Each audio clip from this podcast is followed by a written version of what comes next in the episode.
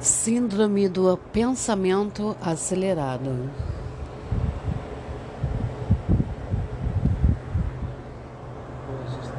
sendo acometidas por ela.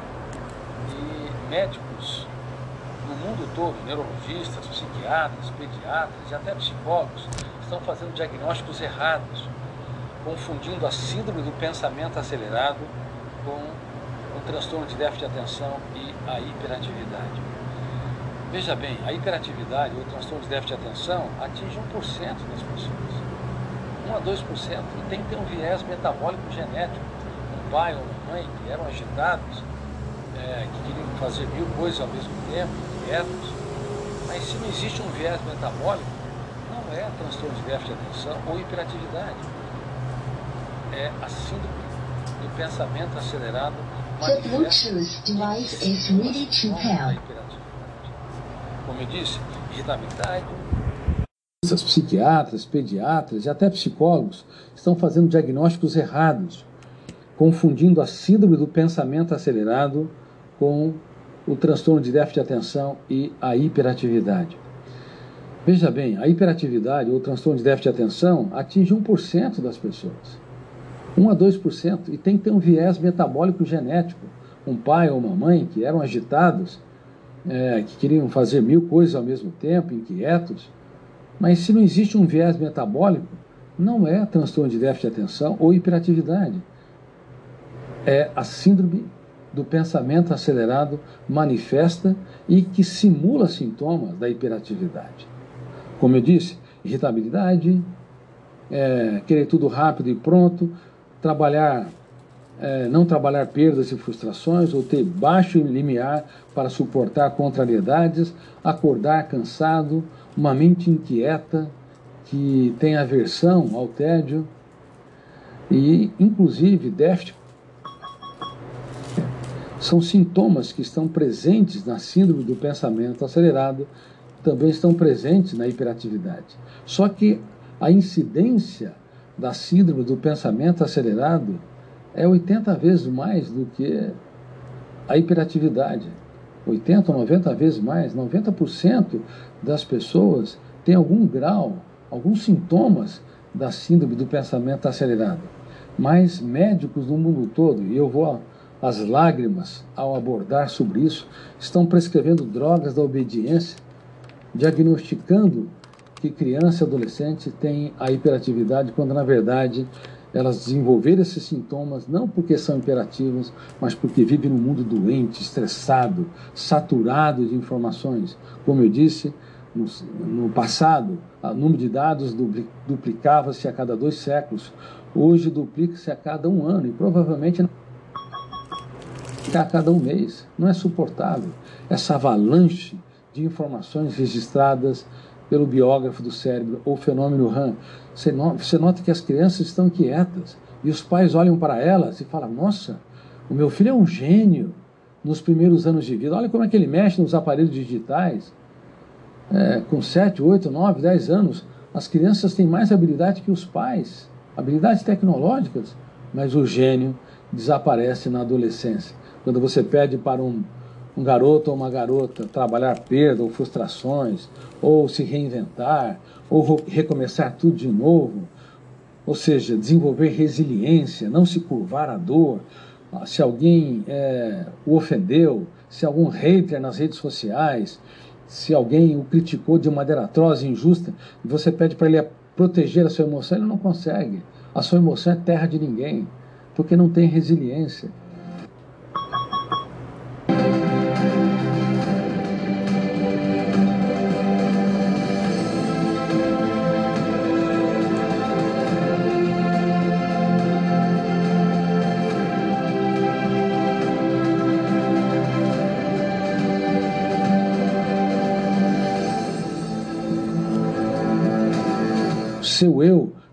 Autor da sua própria história, quando você pede para ele é, cumprir uma meta, expressar o seu conhecimento em sala de aula, na frente, aparece muitas vezes a glossofobia. Glossofobia é o medo de falar em público. 75% das pessoas na atualidade têm glossofobia. Mas você poderia me perguntar, Mas é, cure. Nós não estamos na era das redes sociais, as pessoas não falam com milhares de pessoas, ou pelo menos com dezenas ou centenas nas redes sociais. Sim, falam. Falam virtualmente. Quando tem necessidade de falar pessoalmente, cara a cara, detona o gatilho, abre janela killers. Killer quer dizer assassino, não vai assassinar o corpo, mas assassina a segurança, a autonomia, o autocontrole. Então detona o gatilho, abre janela killer, a âncora fecha o circuito, e o quarto fenômeno, o alto fluxo, começa a ler e reler a memória quando está diante do, do público, ao invés de se sentir seguro, líder de si mesmo, com resiliência, essas pessoas sentem que a plateia são depredadores. Quando alguém boceja ou quando alguém sai para ir no banheiro por algum motivo. Power off.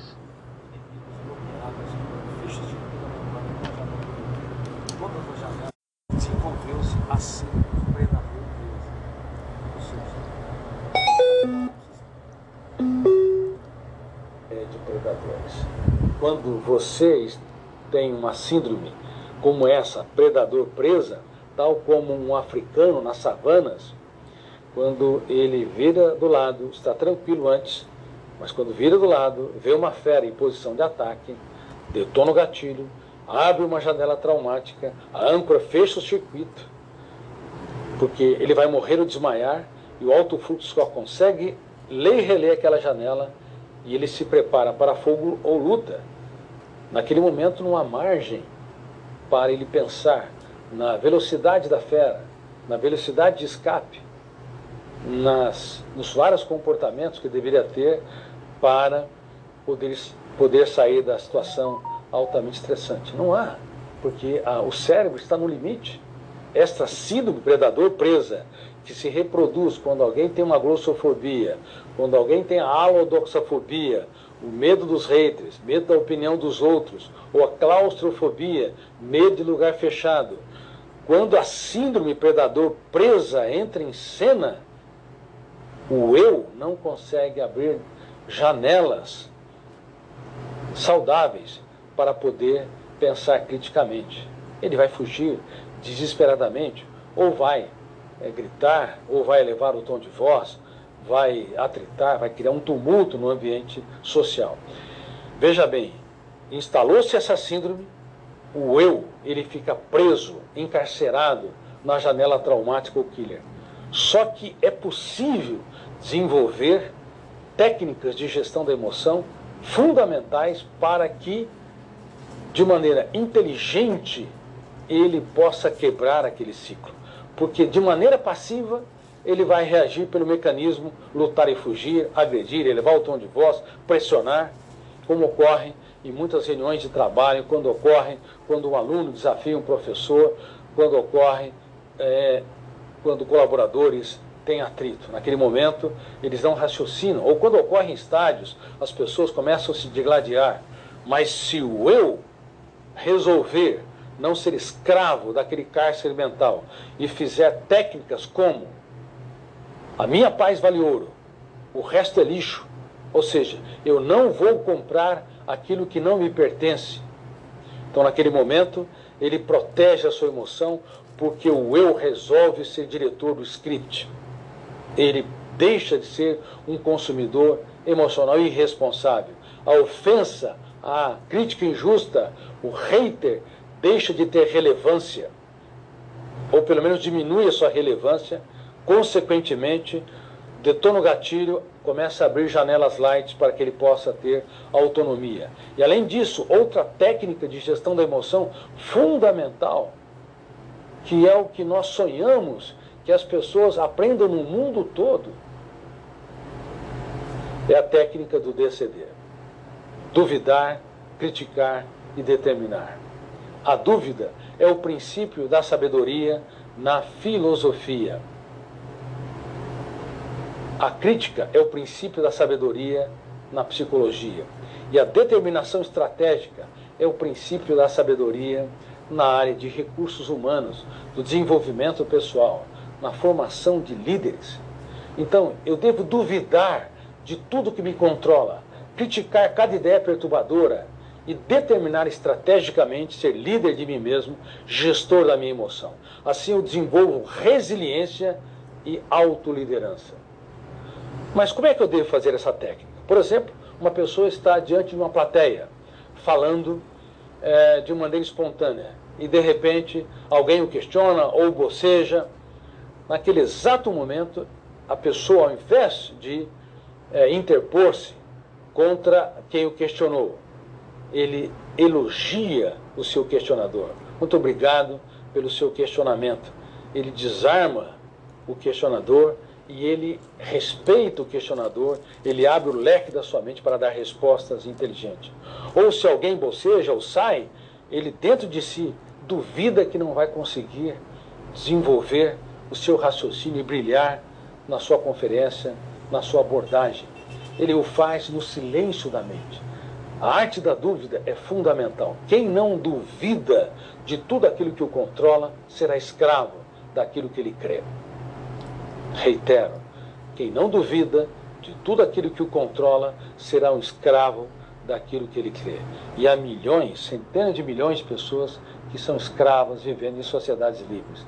Crê que não é capaz de brilhar numa sala de aula, que não é capaz de liderar uma empresa, que não é capaz de empreender, que não é capaz de conquistar os seus filhos, que estão agitados, tensos e dependentes dos celulares, crê que não é capaz de encantar seu parceiro ou parceira, inspirando-o, porque sempre foi criticista, sempre foi hiperreativo, elevou o tom de voz e agora ele sente que o, a, o seu relacionamento é, está fragmentado, doente, ele quer resgatar e não consegue. Quando ele crê em tudo aquilo que o controla, ele se torna um escravo. Então, duvidar de tudo aquilo que nos controla, para nos libertar daquilo que nós cremos, é importante. Eu duvido que eu não vou conseguir me reinventar.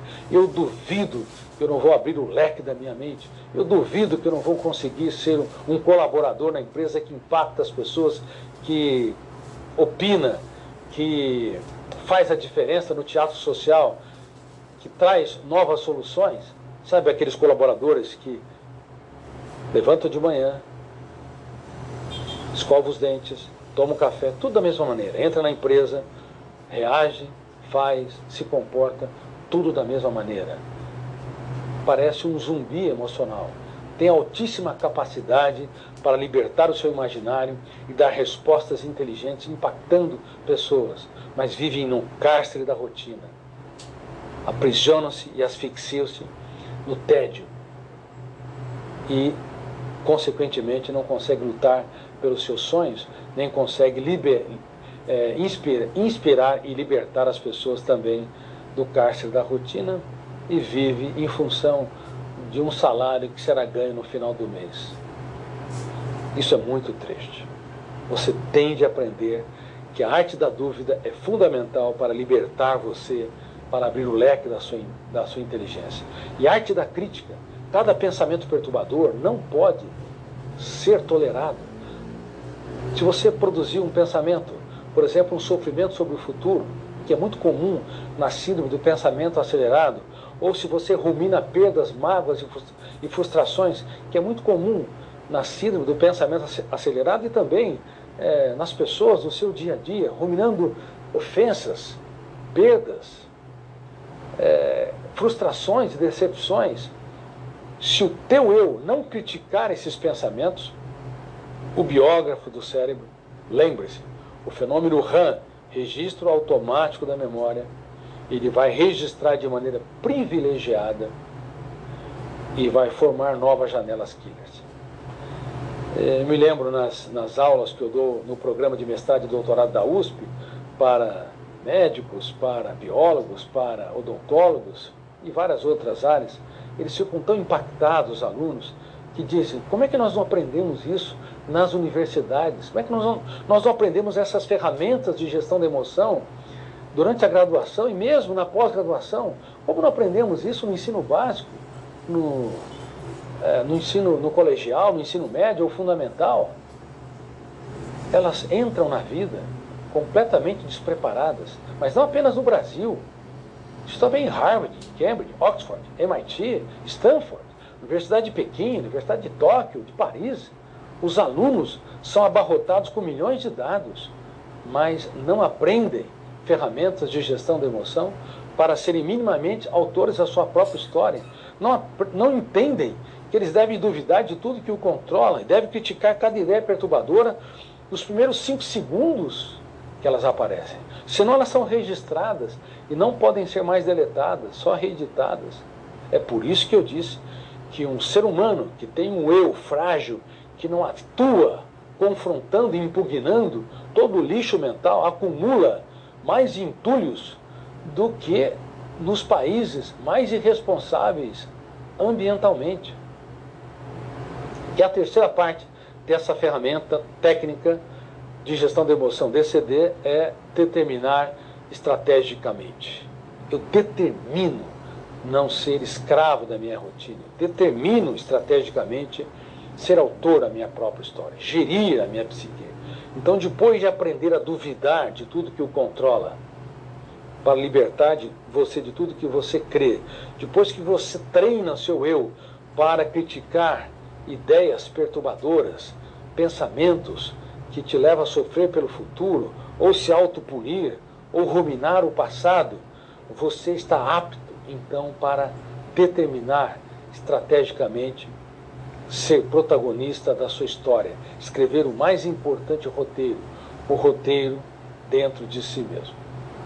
Queridos amigos, quando nós é, entramos na seara das ferramentas de gestão da emoção, nós começamos a entender que a humanidade ela está adoecendo rápido e coletivamente, porque ela sabe atuar no mundo de fora.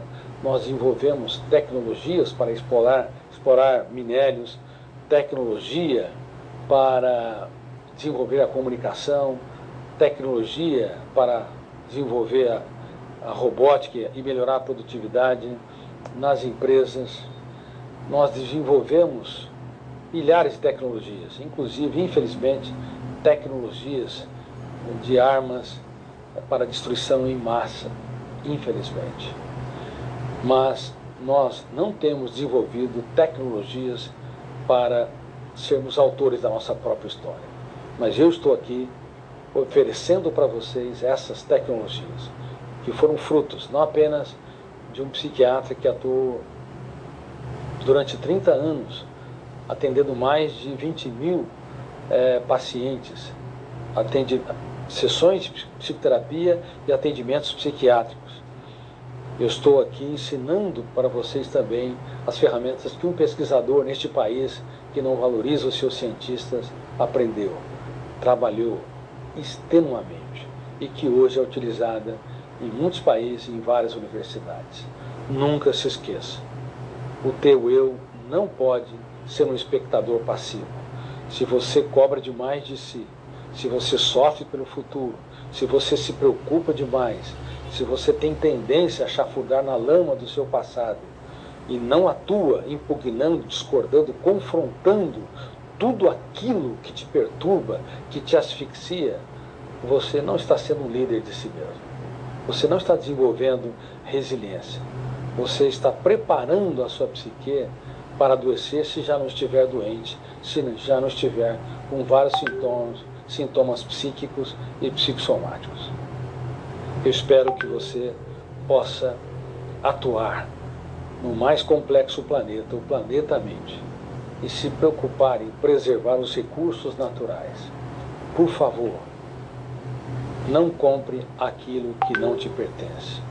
Por favor, cada ideia perturbadora, cada sentimento de culpa exagerado, cada preocupação excessiva com a opinião dos outros. Cada vez que você é hipersensível, onde pequenos problemas têm um impacto muito grande, onde você sente que não tem filtro emocional, você deve atuar como diretor do seu próprio script. Eu te dou o papel e a caneta, mas só você pode construir a sua própria história.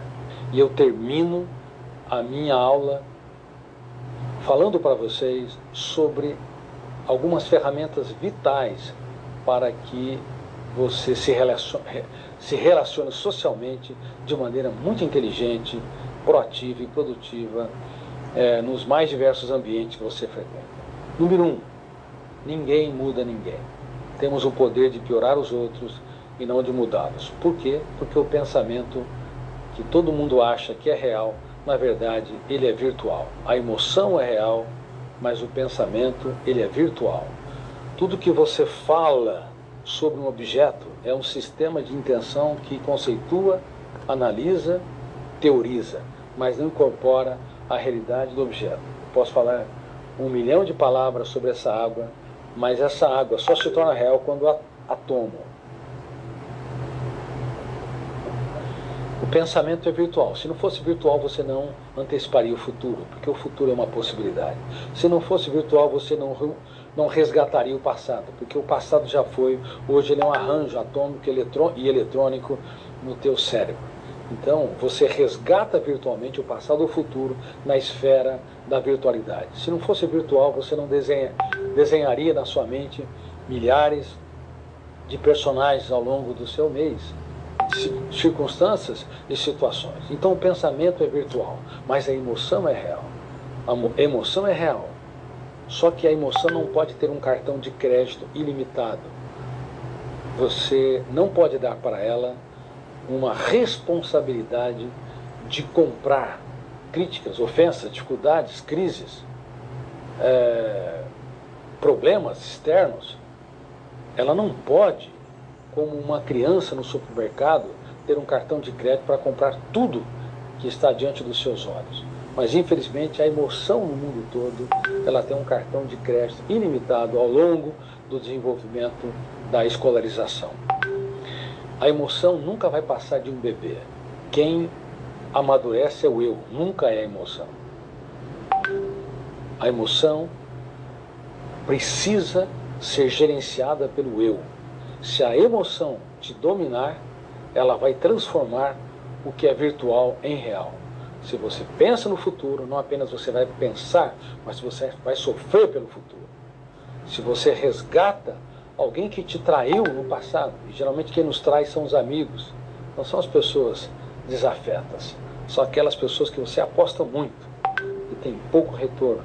Então, quando você resgata a traição, que já foi, que hoje é um arranjo eletrônico ou atômico no teu cérebro, mas a emoção vem compra a traição, levando você a ruminar continuamente. Tem pessoas que arrastam é, essa traição por meses, anos ou décadas, encarcerando a sua própria saúde emocional. A emoção não pode ter um cartão de crédito ilimitado, senão um olhar atravessado estraga o dia, uma crítica, uma semana e uma decepção estraga o seu mês. Quem tem que gerenciá-la, portanto, nunca esqueça, o teu eu. Você tem de duvidar, criticar e determinar. E este eu precisa saber que ninguém muda ninguém. Temos o poder de piorar os outros e não de mudá-los. Por que ninguém muda ninguém? Porque o pensamento é virtual. Se o pensamento é virtual, você não consegue mudar a matéria as matrizes de milhões de janelas ou arquivos que estão no córtex cerebral que define as características de personalidade do outro ou da outra. Agora, se você entende isso, você também vai entender que você não muda o outro, mas você pode contribuir com que o outro se mude. Como? Mudando a era, da era do apontamento de falhas, para a era da celebração dos acertos. Quem não aprende a celebrar acertos, quem não aprende, a aplaudir seu namorado ou namorada, marido ou esposa, parceiro ou parceira, seus amigos, seus colaboradores, seus filhos, não é um formador de janelas light, saudáveis, mas um formador de janelas traumáticas encarcerantes. Então ninguém muda ninguém. Só o outro pode se mudar. Só o outro pode se reciclar, mas eu posso contribuir. Por favor, todo apontador de falhas está apto para conviver com máquinas. E talvez mais de 90% dos seres humanos está apto para conviver e consertar máquinas se tem experiência em determinados tipos de tecnologia. mas raramente as pessoas estão aptas para conviver e promover a saúde emocional de quem está ao seu redor. Outra, outra, outro fenômeno importante: abaixa o tom de voz quando alguém eleva o tom de voz. Você tem de conquistar o coração, você tem de conquistar a emoção do outro ou da outra e não querer a ferro e fogo ganhar a discussão. Quem quer ganhar a discussão perderá o coração. Quem tem a necessidade neurótica de poder, como nós vemos entre os países em guerra, que não consegue ouvir o que o outro tem para dizer, que consegue somente se ouvir, que não consegue entender que todas as grandes escolhas têm perdas. Se eu quero ganhar o essencial, tem que perder o trivial. Senão, não há soluções que se. não há problemas que se solucionam na, na ONU, problemas que, que se solucione nas empresas ou nas relações afetivas, em família. Se eu não aprendo isso, então eu vou querer ganhar sempre. Não vou perder o trivial, vou perder o essencial. Consequentemente, serei um menino no território da emoção. Meu eu não será líder de si mesmo, seu eu não será líder de si mesmo. Então, abaixe o tom de voz quando alguém eleva o tom de voz, surpreenda os outros. E não se esqueça, aprenda a comprar vírgulas. Nunca coloque um ponto final na sua história. Vírgulas, sim, vírgulas para escrever os capítulos mais importantes da sua história nos momentos mais difíceis da sua vida. Eu espero que você possa, nesta aula sobre saúde mental, resiliência e liderança, ser um comprador de vírgulas. Que você seja um gestor da sua emoção. E se geri-la, não tenha medo de falhar. E se falhar, não tenha medo de chorar. E se chorar, repense sua vida, mas não desista. Dê sempre uma nova chance para si mesmo. Os perdedores veem os raios e se amedrontam.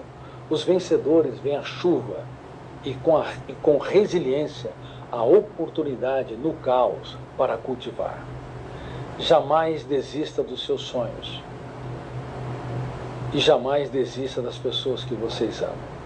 Pois apesar dos seus defeitos, crises e dificuldades, Nenhum de vocês é mais um número na multidão, mas um ser humano único, irrepetível e insubstitu insubstituível. Um beijo no coração de Augusto Cury. Fantástico. A síndrome do pensamento acelerado, ela nivelou a ansiedade. Quase todas as pessoas estão sendo acometidas por médicos neurologistas, psiquiatras, pediatras, até psicólogos estão fazendo diagnósticos errados, confundindo a síndrome do pensamento acelerado com o transtorno de déficit de atenção e a hiperatividade. Veja bem, a hiperatividade, o transtorno de atenção, atinge 1% das pessoas. 1 a 2% tem que ter um viés metabólico genético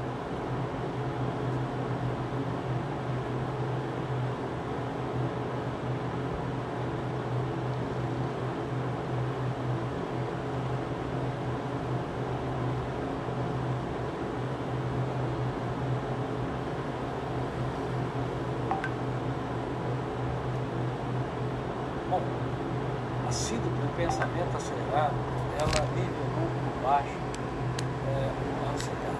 Quase todas as pessoas. Médicos no mundo todo, neurologistas, psiquiatras, pediatras e até psicólogos estão fazendo diagnósticos errados, confundindo a síndrome do pensamento acelerado com o transtorno de déficit de atenção e a hiperatividade. Veja bem, a hiperatividade ou transtorno de déficit de atenção atinge 1% das pessoas. 1 a 2%. E tem que ter um viés metabólico genético. Um pai ou uma mãe que eram agitados, é, que queriam fazer mil coisas ao mesmo tempo, inquietos. Mas se não existe um viés metabólico, não é transtorno de déficit de atenção ou hiperatividade. É a síndrome do pensamento acelerado manifesta e que simula sintomas da hiperatividade.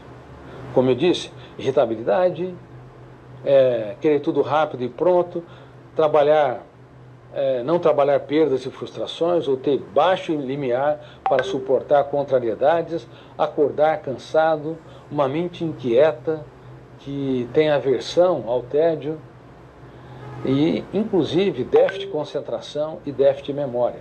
São sintomas que estão presentes na síndrome do pensamento acelerado, também estão presentes na hiperatividade. Só que a incidência da síndrome do pensamento acelerado é 80 vezes mais do que a hiperatividade.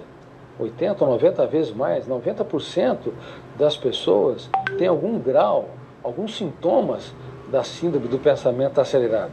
Mas médicos no mundo todo, e eu vou às lágrimas ao abordar sobre isso, estão prescrevendo drogas da obediência, diagnosticando que criança e adolescente têm a hiperatividade, quando na verdade elas desenvolveram esses sintomas não porque são imperativas, mas porque vivem num mundo doente, estressado, saturado de informações. Como eu disse, no, no passado, o número de dados duplicava-se a cada dois séculos. Hoje duplica-se a cada um ano e provavelmente na próxima década vai duplicar a cada um mês. Não é suportável essa avalanche de informações registradas pelo biógrafo do cérebro, ou fenômeno RAM. Você, você nota que as crianças estão quietas e os pais olham para elas e falam: Nossa, o meu filho é um gênio nos primeiros anos de vida. Olha como é que ele mexe nos aparelhos digitais. É, com 7, 8, 9, 10 anos, as crianças têm mais habilidade que os pais, habilidades tecnológicas, mas o gênio desaparece na adolescência. Quando você pede para um, um garoto ou uma garota trabalhar perda ou frustrações, ou se reinventar, ou recomeçar tudo de novo. Ou seja, desenvolver resiliência, não se curvar à dor.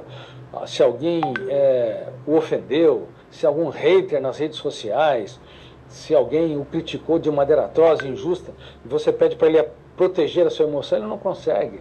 A sua emoção é terra de ninguém, porque não tem resiliência.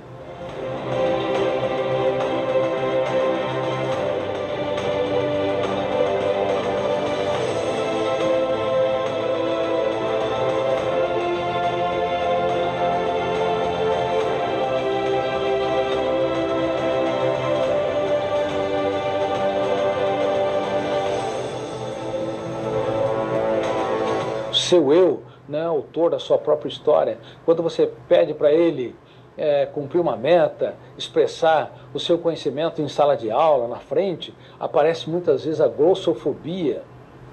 Glossofobia é o medo de falar em público.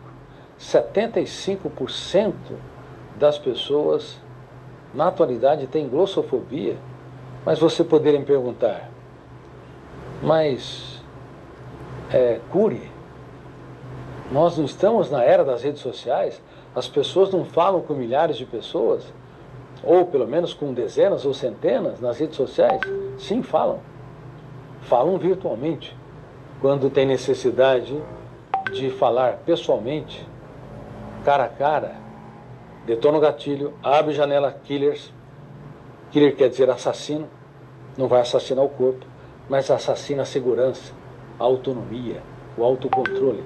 Então, detona o gatilho, abre janela killer, a âncora fecha o circuito, e o quarto fenômeno, o autofluxo, começa a ler e reler a memória quando está diante do, do público, ao invés de se sentir seguro, líder de si mesmo, com resiliência, essas pessoas sentem que a plateia são depredadores. Quando alguém boceja, ou quando alguém sai para ir no banheiro, por algum motivo, elas se sentem diminuídas inibidas, bloqueadas, quando fecha o circuito da memória numa janela killer, todas as janelas que têm as informações para expressar de maneira adequada e inteligente a sua palestra, a sua aula, suas informações, são fechadas. Fechou-se o circuito da memória e desenvolveu-se a síndrome predador-presa. Ou seja, quem está no palco se sente uma presa diante de uma plateia de predadores. E quando você tem uma síndrome como essa, predador presa, tal como um africano nas savanas, quando ele vira do lado, está tranquilo antes, mas quando vira do lado, vê uma fera em posição de ataque, detona o gatilho, abre uma janela traumática, a âncora fecha o circuito, porque ele vai morrer ou desmaiar e o alto fluxo só consegue ler e reler aquela janela e ele se prepara para fogo ou luta. Naquele momento não há margem para ele pensar na velocidade da fera, na velocidade de escape, nas, nos vários comportamentos que deveria ter para poder, poder sair da situação altamente estressante. Não há, porque a, o cérebro está no limite. Esta síndrome predador presa, que se reproduz quando alguém tem uma glossofobia, quando alguém tem a alodoxafobia, o medo dos haters, medo da opinião dos outros, ou a claustrofobia, medo de lugar fechado. Quando a síndrome predador presa entra em cena, o eu não consegue abrir janelas saudáveis para poder pensar criticamente. Ele vai fugir desesperadamente, ou vai é, gritar, ou vai elevar o tom de voz, vai atritar, vai criar um tumulto no ambiente social. Veja bem, instalou-se essa síndrome, o eu ele fica preso, encarcerado na janela traumática ou killer. Só que é possível desenvolver técnicas de gestão da emoção fundamentais para que, de maneira inteligente, ele possa quebrar aquele ciclo. Porque de maneira passiva, ele vai reagir pelo mecanismo lutar e fugir, agredir, elevar o tom de voz, pressionar, como ocorre em muitas reuniões de trabalho, quando ocorre quando um aluno desafia um professor, quando ocorre é, quando colaboradores têm atrito. Naquele momento, eles não raciocinam. Ou quando ocorre em estádios, as pessoas começam a se digladiar. Mas se o eu resolver não ser escravo daquele cárcere mental e fizer técnicas como a minha paz vale ouro, o resto é lixo, ou seja, eu não vou comprar aquilo que não me pertence. Então, naquele momento, ele protege a sua emoção porque o eu resolve ser diretor do script. Ele deixa de ser um consumidor emocional irresponsável. A ofensa, a crítica injusta, o hater deixa de ter relevância, ou pelo menos diminui a sua relevância, consequentemente, detona o gatilho, começa a abrir janelas light para que ele possa ter autonomia. E além disso, outra técnica de gestão da emoção fundamental, que é o que nós sonhamos que as pessoas aprendam no mundo todo, é a técnica do DCD. Duvidar, criticar e determinar. A dúvida é o princípio da sabedoria na filosofia. A crítica é o princípio da sabedoria na psicologia. E a determinação estratégica é o princípio da sabedoria na área de recursos humanos, do desenvolvimento pessoal, na formação de líderes. Então, eu devo duvidar de tudo que me controla, criticar cada ideia perturbadora, e determinar estrategicamente ser líder de mim mesmo, gestor da minha emoção. Assim eu desenvolvo resiliência e autoliderança. Mas como é que eu devo fazer essa técnica? Por exemplo, uma pessoa está diante de uma plateia, falando é, de uma maneira espontânea, e de repente alguém o questiona ou boceja.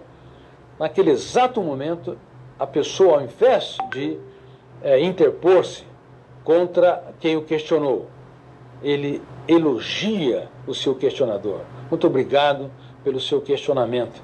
Ele desarma o questionador e ele respeita o questionador, ele abre o leque da sua mente para dar respostas inteligentes. Ou se alguém boceja ou sai, ele dentro de si duvida que não vai conseguir desenvolver o seu raciocínio e brilhar na sua conferência, na sua abordagem. Ele o faz no silêncio da mente. A arte da dúvida é fundamental. Quem não duvida de tudo aquilo que o controla será escravo daquilo que ele crê. Reitero, quem não duvida de tudo aquilo que o controla será um escravo daquilo que ele crê. E há milhões, centenas de milhões de pessoas que são escravas vivendo em sociedades livres. Crê que não é capaz de brilhar numa sala de aula, que não é capaz de liderar uma empresa, que não é capaz de empreender, que não é capaz de conquistar os seus filhos, que estão agitados, tensos e dependentes dos celulares, crê que não é capaz de encantar seu parceiro ou parceira, inspirando-o, porque sempre foi criticista, sempre foi hiperreativo, elevou o tom de voz e agora ele sente que o, a, o seu relacionamento é, está fragmentado, doente, ele quer resgatar e não consegue. Quando ele crê em tudo aquilo que o controla, ele se torna um escravo. Então, duvidar de tudo aquilo que nos controla, para nos libertar daquilo que nós cremos, é importante. Eu duvido que eu não vou conseguir me reinventar. Eu duvido que eu não vou abrir o leque da minha mente. Eu duvido que eu não vou conseguir ser um colaborador na empresa que impacta as pessoas, que opina, que faz a diferença no teatro social, que traz novas soluções. Sabe aqueles colaboradores que levantam de manhã, escova os dentes, toma um café, tudo da mesma maneira. Entra na empresa, reage, faz, se comporta, tudo da mesma maneira. Parece um zumbi emocional. Tem altíssima capacidade para libertar o seu imaginário e dar respostas inteligentes, impactando pessoas, mas vivem no cárcere da rotina. Aprisionam-se e asfixiam-se no tédio. E, consequentemente, não conseguem lutar pelos seus sonhos, nem consegue liber, é, inspira, inspirar e libertar as pessoas também do cárcere da rotina e vive em função de um salário que será ganho no final do mês. Isso é muito triste. Você tem de aprender que a arte da dúvida é fundamental para libertar você, para abrir o leque da sua, da sua inteligência. E a arte da crítica, cada pensamento perturbador não pode ser tolerado se você produzir um pensamento, por exemplo, um sofrimento sobre o futuro, que é muito comum na síndrome do pensamento acelerado, ou se você rumina perdas, mágoas e frustrações, que é muito comum na síndrome do pensamento acelerado e também é, nas pessoas no seu dia a dia, ruminando ofensas, perdas, é, frustrações, decepções. Se o teu eu não criticar esses pensamentos, o biógrafo do cérebro, lembre-se, o fenômeno RAM, registro automático da memória, ele vai registrar de maneira privilegiada e vai formar novas janelas killers.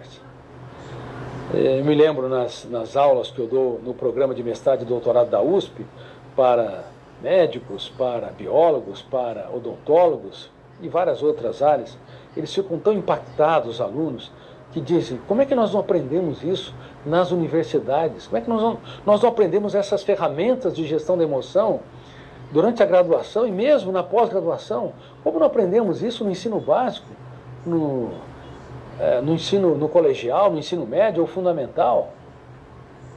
Elas entram na vida completamente despreparadas, mas não apenas no Brasil. Isso também em Harvard, Cambridge, Oxford, MIT, Stanford. Universidade de Pequim, Universidade de Tóquio, de Paris, os alunos são abarrotados com milhões de dados, mas não aprendem ferramentas de gestão da emoção para serem minimamente autores da sua própria história. Não, não entendem que eles devem duvidar de tudo que o controla e devem criticar cada ideia perturbadora nos primeiros cinco segundos que elas aparecem. Senão elas são registradas e não podem ser mais deletadas, só reeditadas. É por isso que eu disse que um ser humano que tem um eu frágil, que não atua confrontando e impugnando todo o lixo mental, acumula mais entulhos do que nos países mais irresponsáveis ambientalmente. Que é a terceira parte dessa ferramenta técnica de gestão da emoção DCD é determinar estrategicamente. Eu determino não ser escravo da minha rotina. Determino estrategicamente ser autor da minha própria história, gerir a minha psique. Então, depois de aprender a duvidar de tudo que o controla, para libertar de você de tudo que você crê, depois que você treina seu eu para criticar ideias perturbadoras, pensamentos que te levam a sofrer pelo futuro, ou se autopunir, ou ruminar o passado, você está apto, então, para determinar estrategicamente ser protagonista da sua história, escrever o mais importante roteiro, o roteiro dentro de si mesmo. Queridos amigos, quando nós é, entramos na seara das ferramentas de gestão da emoção, nós começamos a entender que a humanidade ela está adoecendo rápido e coletivamente porque ela sabe atuar no mundo de fora.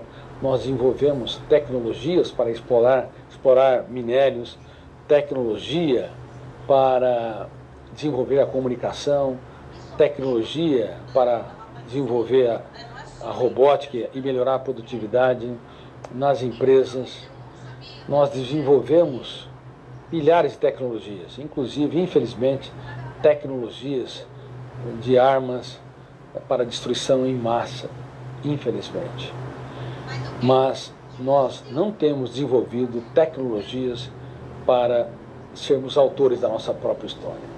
Mas eu estou aqui oferecendo para vocês essas tecnologias, que foram frutos não apenas de um psiquiatra que atuou durante 30 anos, atendendo mais de 20 mil é, pacientes, atende, sessões de psicoterapia e atendimentos psiquiátricos. Eu estou aqui ensinando para vocês também as ferramentas que um pesquisador neste país que não valoriza os seus cientistas aprendeu, trabalhou extenuamente e que hoje é utilizada em muitos países em várias universidades.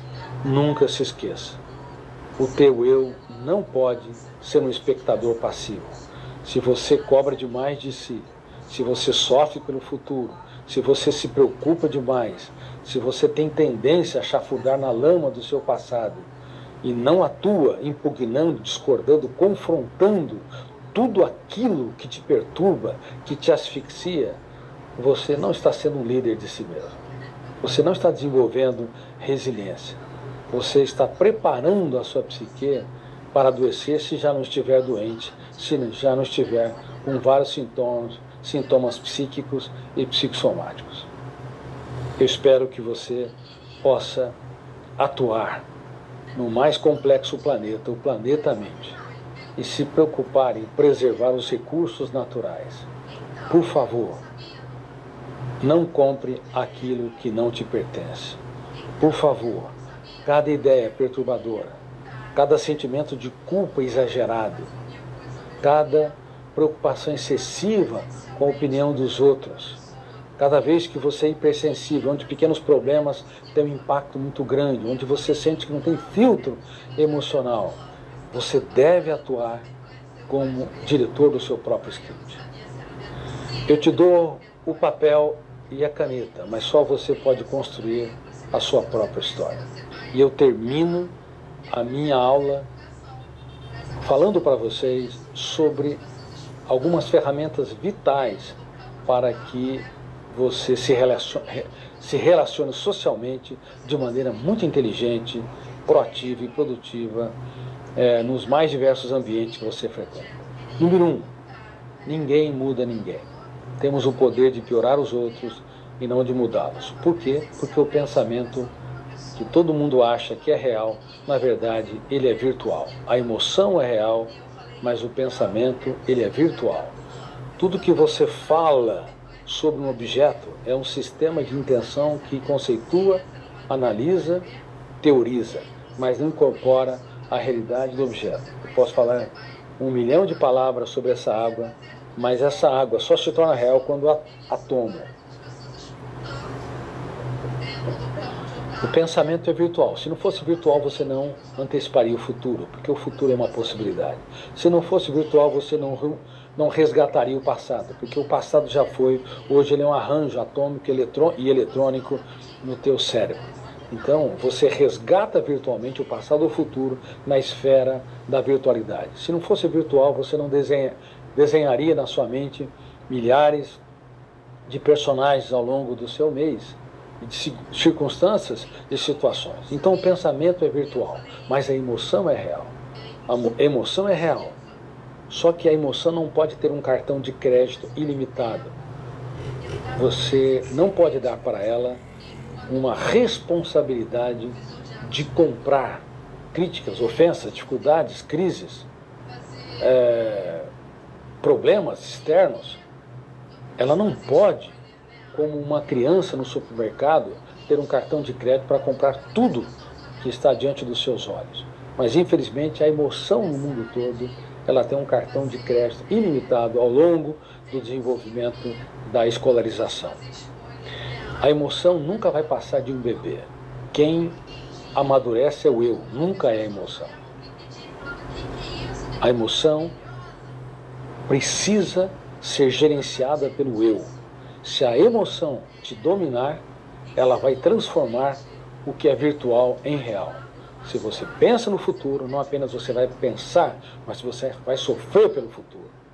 Se você resgata alguém que te traiu no passado, e geralmente quem nos trai são os amigos, não são as pessoas desafetas, são aquelas pessoas que você aposta muito e tem pouco retorno.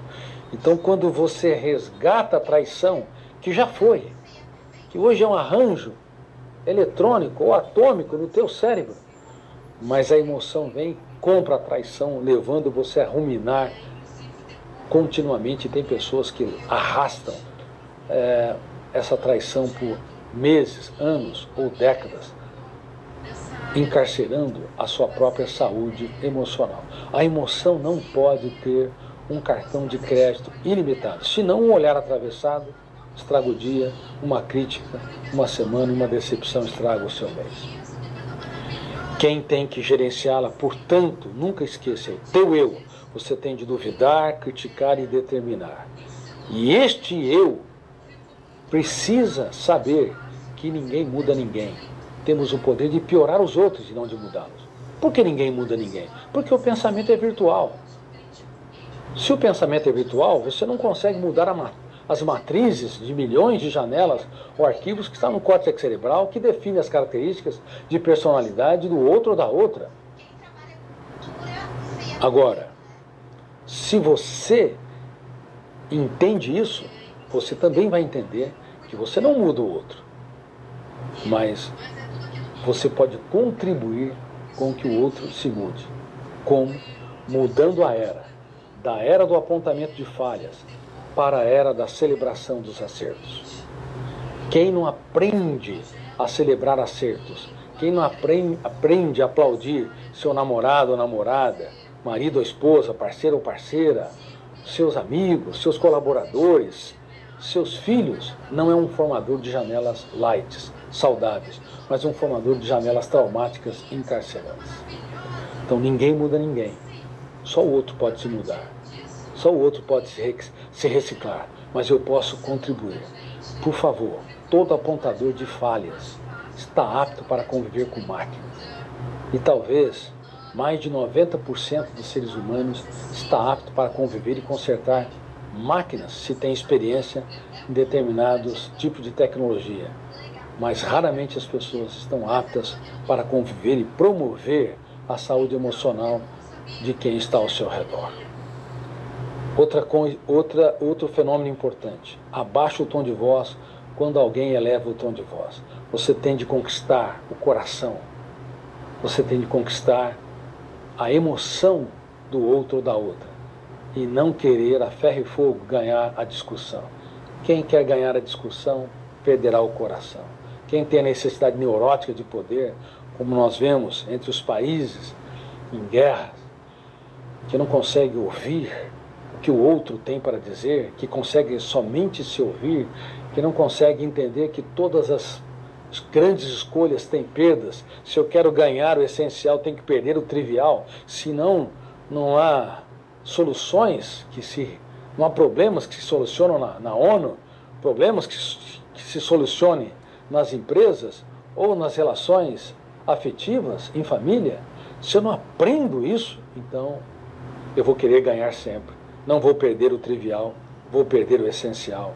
Consequentemente, serei um menino no território da emoção. Meu eu não será líder de si mesmo, seu eu não será líder de si mesmo. Então abaixe o tom de voz quando alguém eleva o tom de voz, surpreenda os outros. E não se esqueça, aprenda a comprar vírgulas. Nunca coloque um ponto final na sua história.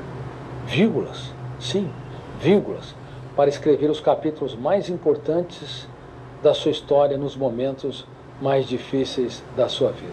Eu espero que você possa, nesta aula sobre saúde mental, resiliência e liderança, ser um comprador de vírgulas. Que você seja um gestor da sua emoção. E se geri-la, não tenha medo de falhar. E se falhar, não tenha medo de chorar. E se chorar, repense sua vida, mas não desista. Dê sempre uma nova chance para si mesmo. Os perdedores veem os raios e se amedrontam. Os vencedores veem a chuva e com, a, e com resiliência a oportunidade no caos para cultivar. Jamais desista dos seus sonhos. E jamais desista das pessoas que vocês amam.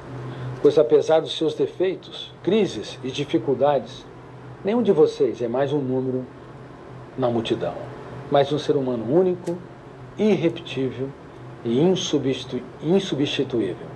Um beijo no coração de Augusto Cury.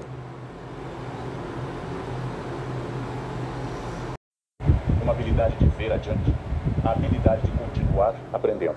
Hoje você vai notar que esse é um conceito fundamental. Eu espero poder demonstrar nesse encontro aqui que isto é um grande desafio, um desafio contemporâneo, para que nós possamos nos inserir mais, melhor, de forma mais produtiva e, acima de tudo, mais protagonistas na história desse mundo contemporâneo. Primeiro, vamos lembrar aquilo que para mim faz bastante tempo, mas está presente na nossa memória. O que é o mundo tradicional? O mundo que eu fiz escola há mais de 40 anos era um mundo onde havia um conteúdo. Esse conteúdo tinha que ser passado, pronomes de tratamento. Vossa Excelência, Vossa Reverendíssima, Senhor, Senhora, Senhorita. Esse mundo tinha conteúdo fixo. Quanto mais eu soubesse desse conteúdo fixo, melhor aluno eu seria.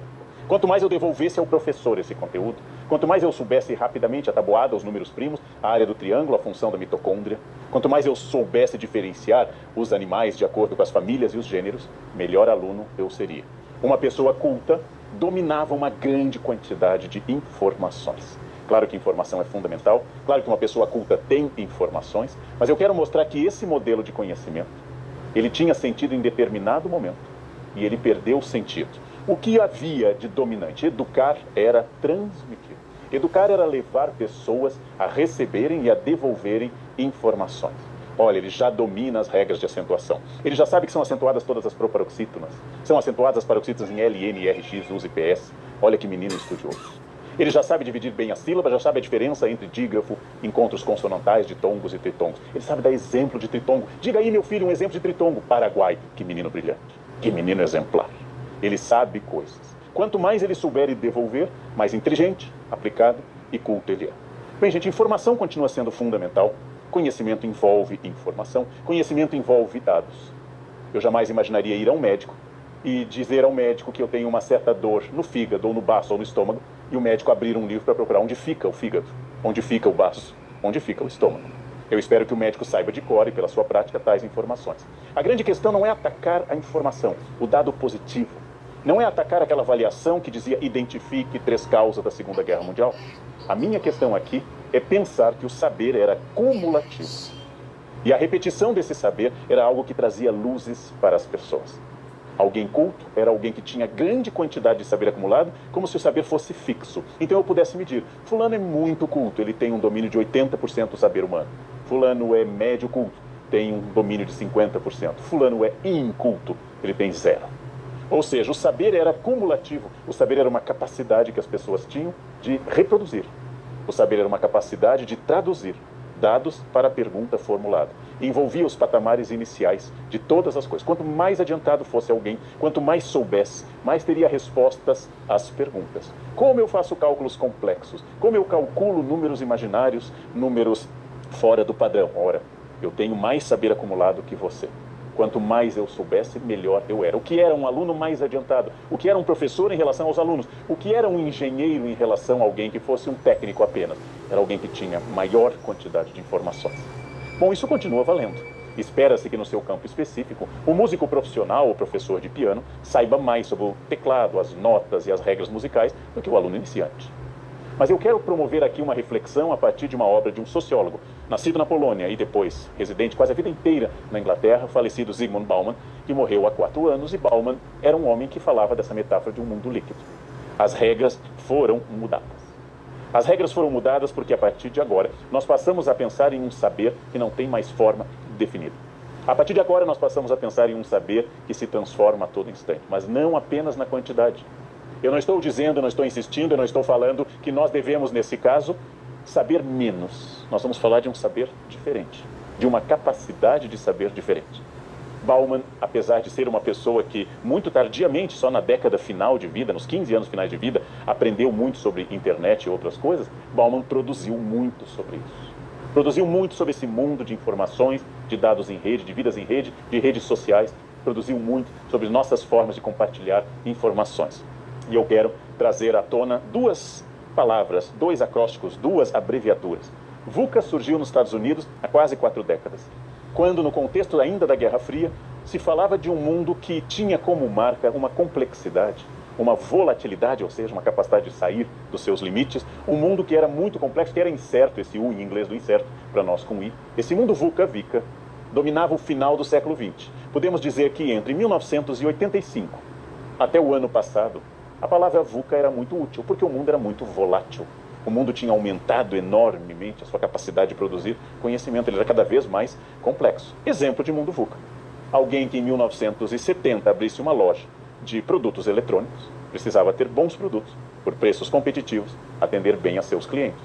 Alguém que abrisse essa loja no ano 2000 ia ter que entender da política externa chinesa de exportação de produtos, já que uma parte importante desses produtos teria origem na China teria que ter acesso à internet e contato com renovações desses produtos pela internet. Teria que explicar princípios que estão traduzidos originalmente do inglês. O mundo se tornou mais complexo. O mundo se tornou mais difícil de ser captado. Mas no ano passado, alguns americanos acharam que no contexto da pandemia que se acentuou a partir de março, a palavra VUCA tinha deixado de significar algo tão importante. Nós precisávamos de algo ainda mais rápido.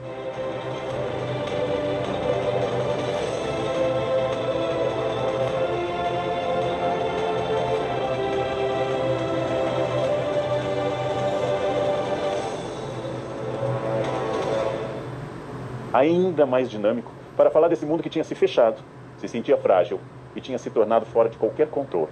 Então, no Vale do Silício há um debate, e dos americanos surge a expressão BUNny, esse B de frágil, Brighton, tem de esse A, esse N, esse I, é, oscilam em torno de um conceito de um mundo não linear, incompreensível. Ou seja, não é mais apenas, vejam a diferença entre um mundo complexo para um mundo incompreensível. Não há ninguém que domine todas as variáveis. O mundo é marcado pela ambiguidade, pela fragilidade. Por que a fragilidade contida na letra B? Porque um vírus, invisível ao olho nu, um vírus em plena era da tecnologia de medicina avançadíssima, simplesmente faz o mundo fechar. E não o terceiro mundo, e não a origem do vírus asiático, mas o mundo fechar. Todos os países tiveram formas de limitação de circulação, tiveram suas interferências econômicas e políticas. O mundo é frágil. O mundo tem uma marca de ambiguidade não linear, mas o mundo é incompreensível. Então, de fato, não existem mais aqueles grandes sistemas que marcavam, por exemplo, a primeira modernidade. A primeira modernidade convivia com grandes sistemas explicativos, grandes teorias explicativas, que hoje não parecem ter mais muito sentido. Aquela ideia de um professor que pegava suas anotações de faculdade e orientava toda a sua vida na graduação ou no ensino médio, dando aquele conteúdo, o mesmo conteúdo que ele aprendeu, não tem mais sentido. Houve uma aceleração da tecnologia. Nós estamos produzindo tecnologia desde a pré-história. Machado de pedra é uma tecnologia. O machado de bronze é um avanço tecnológico. O machado de ferro é ainda mais resistente, é um avanço tecnológico sobre os machados anteriores. Uma metralhadora, no seu objetivo militar, é um avanço tecnológico, ainda que cause mais mortes, ou exatamente por isso. Mas nós não falamos mais apenas de avanços tecnológicos de geração a geração. Não falamos mais de avanços tecnológicos de que no tempo meu avô era assim e hoje não é.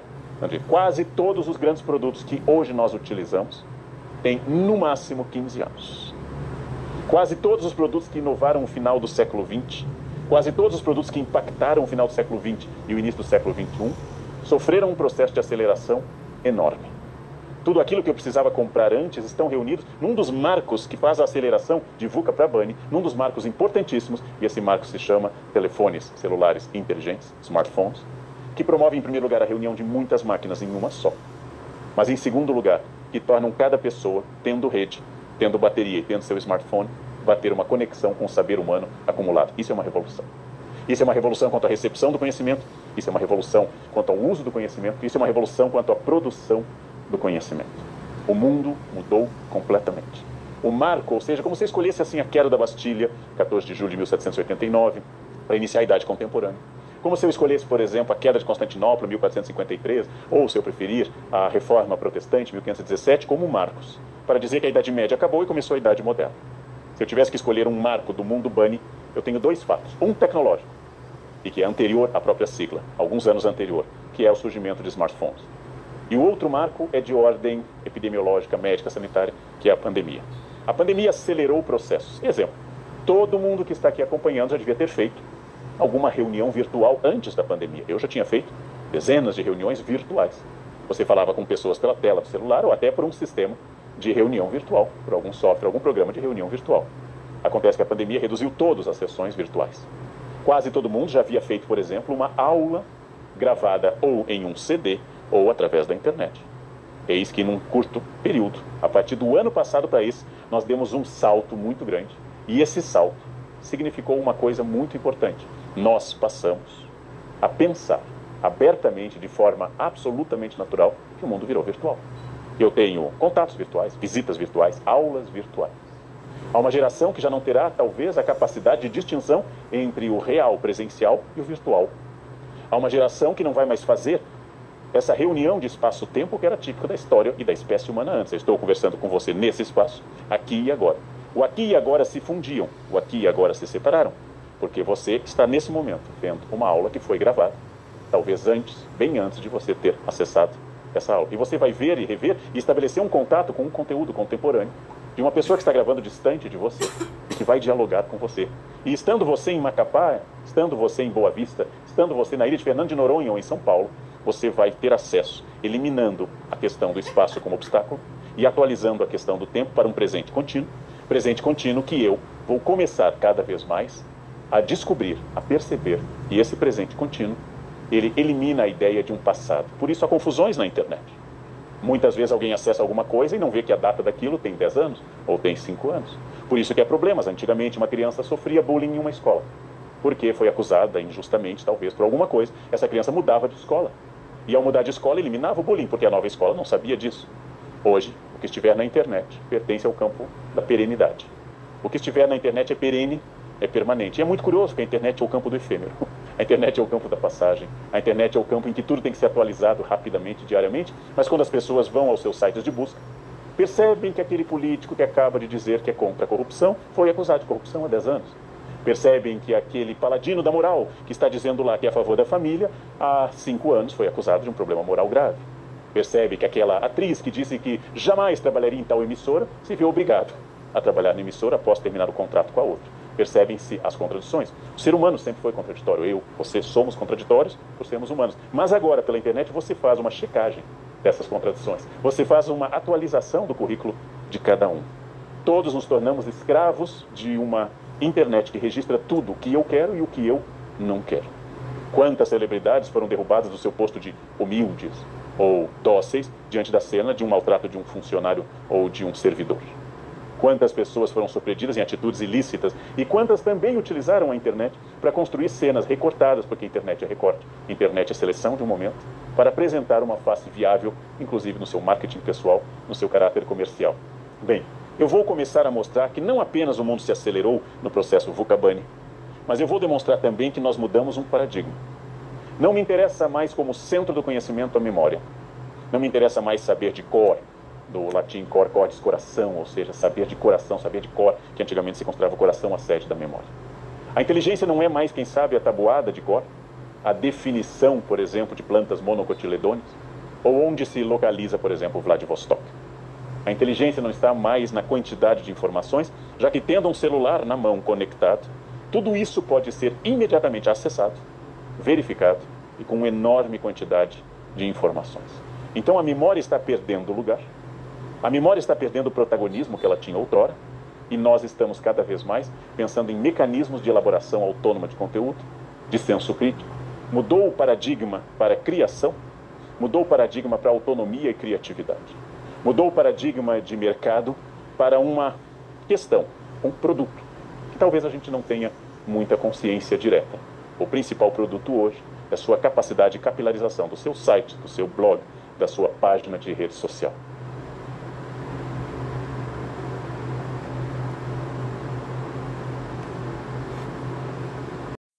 alguém, eu contrato alguém também pelo argumento da capilarização, da atomização da sua mensagem. É muito interessante que eu que tenho mais idade era apresentado em 1995, 97, 2000 pelo título maior, pelo número de livros pelas instituições que eu estudei. Hoje, dominantemente, me apresentam como um influenciador de redes. Uma pessoa que tem muitos seguidores, milhões de seguidores. Logo, a minha capacidade também é dada pelo público. A minha capacidade não é referendada pelas instituições pelas quais eu passei, pelas editoras que aceitaram publicar livros meus, pelas línguas que eu possa dominar, mas por quantas pessoas me acessaram, por esse dado fluido, mas muito importante, comercialmente, de quantas pessoas me seguem. O paradigma mudou então porque nós eliminamos aquela necessidade anterior de muito e muito acúmulo de informações e criamos um dinamismo que vai favorecer talvez o contrário. Quem tendo menos anos de informações, quem tendo menos cursos superiores, quem tendo menos livros publicados tem maior capacidade criativa e comunicativa.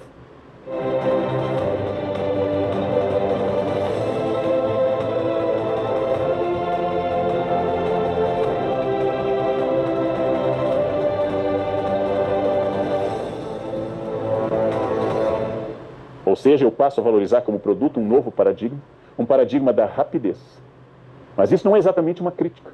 É a percepção de um mundo que está mudando e a percepção de um mundo em que, entre um médico que tenha dois doutorados no exterior, um médico que tenha cinco ou seis livros fundamentais sobre o tema dermatologia, que esse médico de carreira ilibada e profunda, esse médico vai ser menos procurado e ter uma agenda talvez menos preenchida do que aquele que tem um canal de sucesso e aparece em um programa de televisão dando conselhos. Porque a fama hoje é uma qualificação. A fama é uma qualificação. Aquele não é o engenheiro que faz aquele programa? Aquele não é o cozinheiro que participa de um reality show de culinária? Aquele não é o médico que aparece naquele programa de domingo? Aquele não é o filósofo, tem aquele vídeo que a gente recebeu no WhatsApp? Ou seja, desaparece a faculdade, desaparece as línguas, desaparecem as línguas, desaparecem os livros e surge a fama. Isso já seria um dado que lá atrás, Alvin Toffler, lá atrás, Castells na Sociedade em Rede, lá atrás já tinha sido indicado, de alguma forma. A novidade é que o paradigma hoje de conhecimento adquiriu uma velocidade em que está muito, muito mais difícil eu avaliar sobre as mudanças que ocorrem. As pessoas que estão aplicando um método surgido em 2015 já podem ser questionadas como conservadoras. Reacionários, no século II da era cristã do Império Romano, eram aqueles senadores que queriam que a gente retrocedesse 200 anos e voltasse ao tempo de Augusto.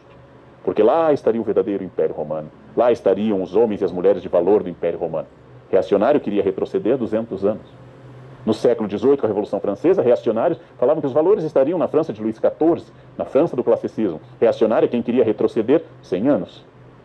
Hoje, talvez reacionário, sim, seja quem apresente algum tipo de máquina, procedimento ou atitude de 2019, de 2018 ou do ano passado. Tudo ficou datado muito rapidamente. E hoje a educação, que ainda dá grande ênfase à quantidade de conhecimento. Hoje a educação deveria indicar essa questão aprender a perguntar. Por quê?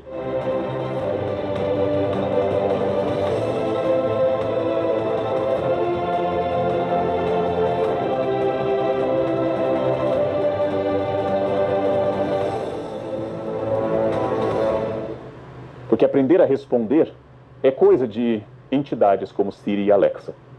Aprender a perguntar é coisa de humanos. Os humanos perguntam, Siri e Alexa respondem.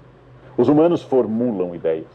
Se essas ideias forem claras e corretas e eu souber onde eu devo procurar essas respostas, eu vou me tornar uma pessoa melhor.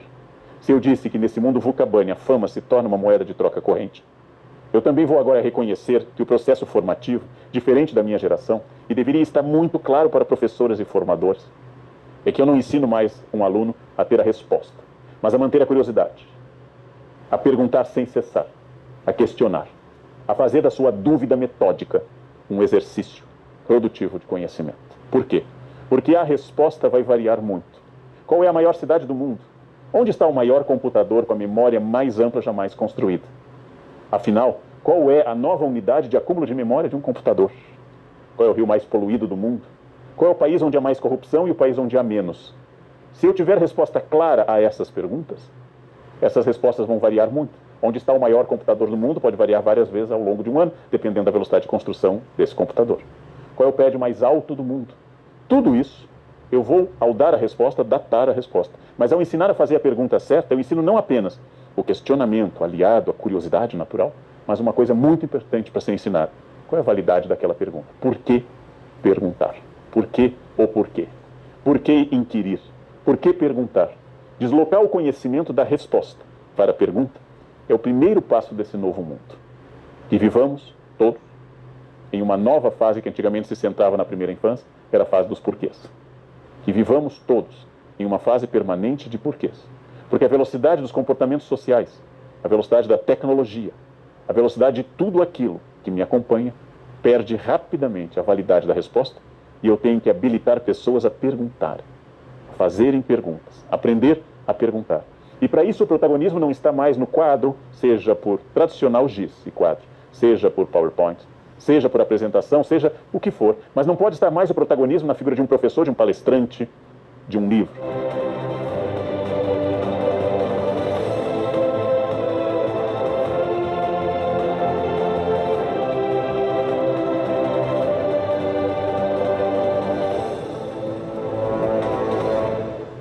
Protagonismo se inverte como se eu apertasse o botão da câmera do celular e mandasse ele fotografar a pessoa que está na frente do celular e não atrás dele.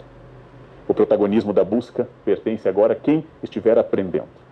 Cabe a um professor, a um orientador, a um formador, cabe a alguém que dê instrução, palestra, que formule um módulo, cabe a alguém que esteja empenhado nisso, a formular bons estímulos para a curiosidade. E que as pessoas aceitem que o papel do conhecimento é delas Enquanto eu estiver perguntando quantas páginas tem o livro que o professor mandou ler para a prova. Enquanto eu estiver perguntando o que cai na prova. Enquanto eu estiver perguntando, tecnicamente, qual a autoridade, o tamanho, a extensão e a dificuldade do fornecedor de dados, eu estou fazendo prova sobre o professor, sobre a escola e sobre o livro. E a validade daquele professor, daquela prova e daquele livro será necessariamente ligada ao momento que eu estou vivendo. Eu estou educando para o futuro, se eu estou educando pessoas que estarão aqui quando eu não estiver mais, quando a escola não tiver mais relevância, quando aquela técnica que eu dispunha não existir mais, eu estou dizendo a cada aluno, cada filho, a cada pessoa que esteja ligada a mim ou a cada funcionário, que o protagonismo da busca é dela.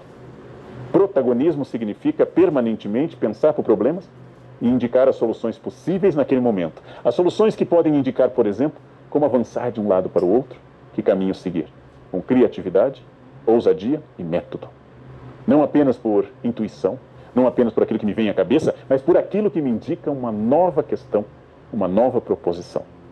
Porque as respostas vão variar muito, sempre, permanentemente, mas as perguntas, as perguntas praticamente permanecem, como uma maneira de pensar, questionando, como eu disse lá atrás, como um ceticismo metódico, uma expressão que aparece na filosofia cartesiana, um ceticismo metódico de buscar a estrutura das coisas, perguntar por quê, duvidar de princípios derrubar dogmas, não se conformar com sistemas fáceis. Então aqui vem o protagonismo da busca, que vai incluir uma imensa capacidade de se adaptar.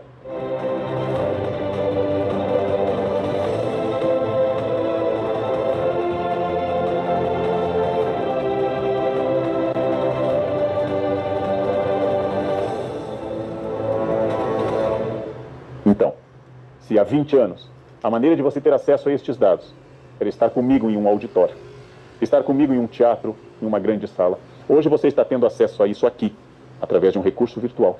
E você está se educando no seu tempo, no seu ritmo e na sua demanda, com uma informação que está ali disponível para você. Se você já se convenceu que isso é uma ferramenta fundamental para que você possa se adaptar ao novo tempo, se você para de dizer, ah, naquele tempo era melhor que a gente sentava com o caderno aberto e anotava tudo que o professor dizia. Nós continuamos defendendo coisas que não têm mais sentido. Por que nós anotávamos? Porque não havia outro sistema para eu produzir isso. Já há 10 anos, meus alunos preferiam fotografar o quadro onde eu escrevia. Ou, professor, envie a apresentação para que a gente não precise desses conceitos. Mande para o nosso e-mail, para o nosso WhatsApp, seja o que for, mande a apresentação para que a gente tenha as imagens e o roteiro da aula. Por que eu vou perder tempo nesse exercício de caligrafia e de motricidade fina, ou seja, escrever, escrever, escrever, quando eu posso concentrar todo o meu tempo em aprender, ter já o roteiro pronto produzir os questionamentos e seguir adiante. Surgem novidades. Como eu tenho longas horas diante da tela, mais do que nunca eu preciso levantar, alongar, movimentar pescoço e braços, cuidar das costas, cuidar da postura. Como eu tenho muito foco para seguir algo, eu vou ter que cuidar mais dos olhos. São novidades em vários sentidos, novidades que implicam que eu tenha que me adaptar. Uma pessoa bem adaptada, em primeiro lugar, é uma pessoa que não é saudosista. Não fica dizendo no meu tempo, antigamente era melhor, eu gosto mais disso assim, eu gosto daquele jeito. Uma pessoa que entende que ela vive hoje, nesse momento, que é o momento agora que você está vendo isso. No momento exato que você está vendo dentro do seu tempo. Talvez surja algo, você tenha que repentinamente interromper aqui para que o médico lhe chamou na consulta, ou porque o seu carro, chamado através de um aplicativo, chegou ao seu destino, ou porque chegou a hora de dar banho no seu filho, ou de atender a porta, então você vai interromper. É uma novidade. O ritmo da aula e das informações é dado por você, que pode retomar tudo isso depois, ou passar adiante do ponto que parou, ou abandonar se não lhe interessou. Você se tornou cada vez mais protagonista. Se você entendeu que isso é um benefício, se o protagonista adapta a informação ao seu ritmo. Mas é um defeito se você vai pulando de um vídeo para outro, sem de fato esgotar aquela ideia. É um defeito se você não formalizar mentalmente um processo de início, meio e fim de uma ideia.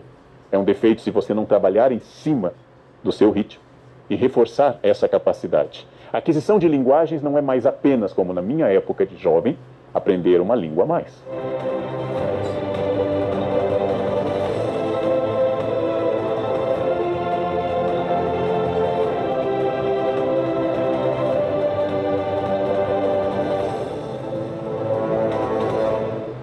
É fundamental saber a sua língua materna e pelo menos o inglês, muito desejável uma terceira e uma quarta línguas.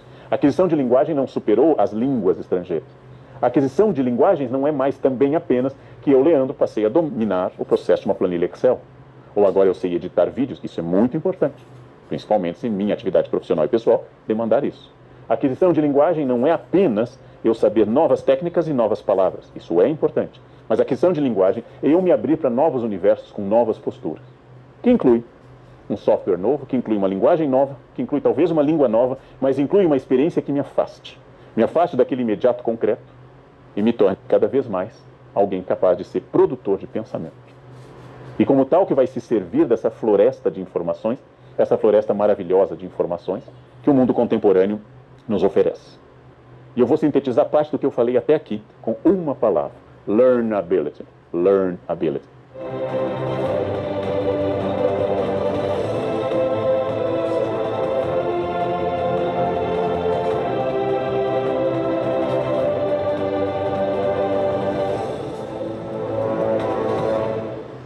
Capacidade de aprender sempre.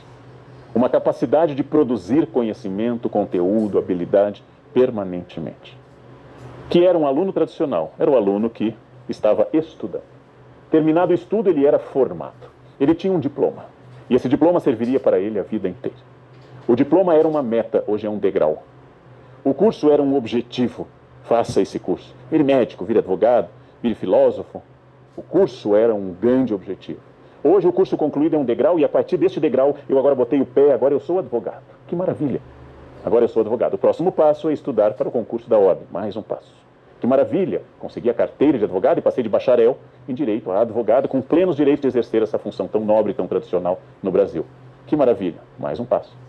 Que área do direito eu vou me dedicar? Talvez uma área nova. Talvez eu queira falar de direito novo de família, para relações homoafetivas, eu queira falar de direito ecológico, eu queira falar de direito ambiental, ou questões complexas de direito internacional. Mais um degrau, fiz uma especialização. Mas e se houvesse alguém capaz de pensar em informática e direito? Se houvesse alguém capaz de produzir para advogados softwares absolutamente avançados e muito focados nas necessidades de advogados, mas eu só fiz ciências jurídicas, talvez eu tenha que fazer uma outra graduação ou cursos na internet ou vídeos para adquirir uma formal capacidade de produzir uma área nova, um advogado especialista em informática, em programas, em redes sociais, direitos, ciência jurídica do Instagram, em que conhecimentos tradicionais como injúria, calúnia, difamação, propriedade intelectual, conceitos tradicionalíssimos no campo do direito, agora vão ser aplicados ao Instagram, ou ao Face, ou ao Twitter. Eu estou mostrando uma área de vanguarda porque eu vou continuar aprendendo. É claro que quando eu era recém-formado, a carteira da OAB, OAB era essencial na minha existência. E ela é fundamental, toda etapa é fundamental. Mas é um equívoco se eu imaginar que uma vez obtida aquela justa e merecida titulação, eu vou ter que parar. Quando termina minha capacidade, minha habilidade de aprender? Quando eu decido que eu não tenho mais vida profissional nem curiosidade pessoal. Ou seja, termina na prática, bem com a morte. Até lá, trabalhando ou aposentado, eu tenho que ter habilidade de aprender uma habilidade que eu vou sugerir um neologismo. Porque, de fato, learnability existe. Mas eu vou sugerir em português um neologismo. Aprendibilidade. Som feio porque a palavra tem muitas sílabas. Aprendibilidade tem várias utilidades. Minha capacidade de continuar conectado com o conhecimento, não necessariamente com a internet. Minha capacidade de continuar aprendendo, parar de dizer isso não existia no meu tempo, tirar o melhor da tecnologia a serviço da humanidade, minha capacidade de descobrir novas formas de pensamento, minha habilidade de descobrir que há gêneros, identidades de gênero, reflexões sobre o racismo, reflexões sobre questões políticas que são inteiramente novas. Se antes aquelas polarizações de um campo serviam, hoje é tudo mais complexo, por isso essa aprendibilidade. Aprendibilidade é uma virtude. Na medida que você vai conseguir tratar com grande capacidade e curiosidade o que está surgindo, inclusive para distinguir isso aqui é moda, isso é modismo, isso é bobagem e isto veio para ficar. Tem uma coisa, eu tenho certeza que veio para ficar, que é a capacidade de aprender. A repetição automática. O comportamento que não precisa de capacidade, por exemplo, de senso crítico ou de senso estético, esse está nas mãos do algoritmo, da inteligência artificial, dos robôs. A capacidade de pensar, a capacidade de produzir algo novo, a capacidade de questionar, de perguntar se tem sentido ético, se tem sentido prático, se melhora as pessoas, a quem serve esse novo programa, a quem serve essa nova capacidade, é aprendibilidade e ela, por enquanto, é exclusiva de nós, humanos. Tudo mudou, tudo mudou em relação a todas as coisas, só tem uma coisa permanente que ficou ainda mais reforçada, é a sua capacidade de aprender. Então, se eu tivesse que medir hoje a saúde humana, eu teria indicadores biológicos: colesterol, pressão, oxigenação do cérebro, mobilidade, capacidade e potência muscular. Esses dados biológicos continuam sendo fundamentais. Mas eu teria que medir um elemento para dizer se fulano goza de plena saúde, se é uma pessoa que ainda tem energia vital, se é uma pessoa ainda desejante. A pessoa desejante é a pessoa capaz de aprendibilidade.